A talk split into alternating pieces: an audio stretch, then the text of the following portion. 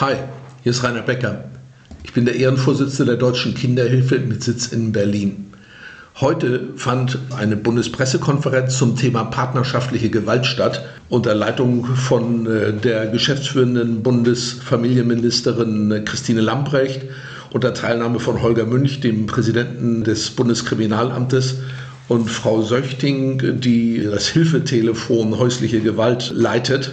Und es war sehr spannend. Denn äh, zum einen muss ich ganz deutlich sagen, es war eine gute Pressekonferenz, weil es dieses Nischenthema häusliche Gewalt einmal mehr aufgriff.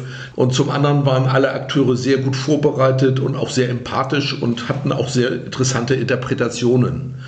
Das Einzige, was ich ein bisschen bedauere bei all den Dingen, die dort argumentativ jetzt vorgetragen worden sind, ist, äh, dass nicht einer der Akteure einmal deutlich machte, wie viele Überschneidungen es gibt mit dem Thema Gewalt gegen Kinder. Denn Gewalt gegen Kinder einschließlich sogar Tötungsdelikten, äh, wird alles separat in anderen Statistiken erfasst und die Verknüpfung mit partnerschaftlicher Gewalt, die wird gar nicht so gesehen.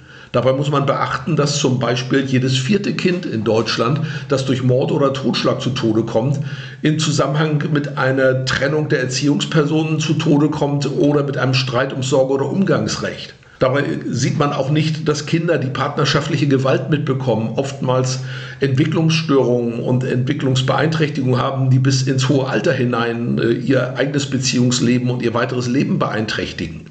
Und äh, wir beachten auch nicht, dass gleichzeitig Jugendämter und Familiengerichte teilweise noch immer nicht erkennen, dass partnerschaftliche Gewalt, die unmittelbar oder mittelbar miterlebt wird, eine Kindeswohlgefährdung ist. Sie finden sogar gelegentlich im Gegenteil, dass das Wohl des Kindes gefährdet ist, wenn es keinen Kontakt zu dem Schläger hat.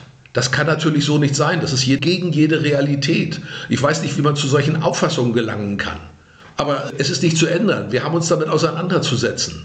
Fakt ist, jede Form von partnerschaftlicher Gewalt, die Kinder mittelbar oder unmittelbar mitbekommen, ist eine Kindeswohlgefährdung. Und Fakt ist, dass ein Schläger, solange er nicht nachhaltig bewiesen hat, dass er nicht mehr seine Kinder schlägt oder seine Partnerin schlägt und dass er seine Impulse unter Kontrolle hat und seine Affekte, solange sollte er keinen Umgang mit den Kindern haben der kann nicht für das Wohl seiner Kinder positive Auswirkungen haben. Was soll ein Kind von ihm lernen außer Gewalt? Das geht gar nicht.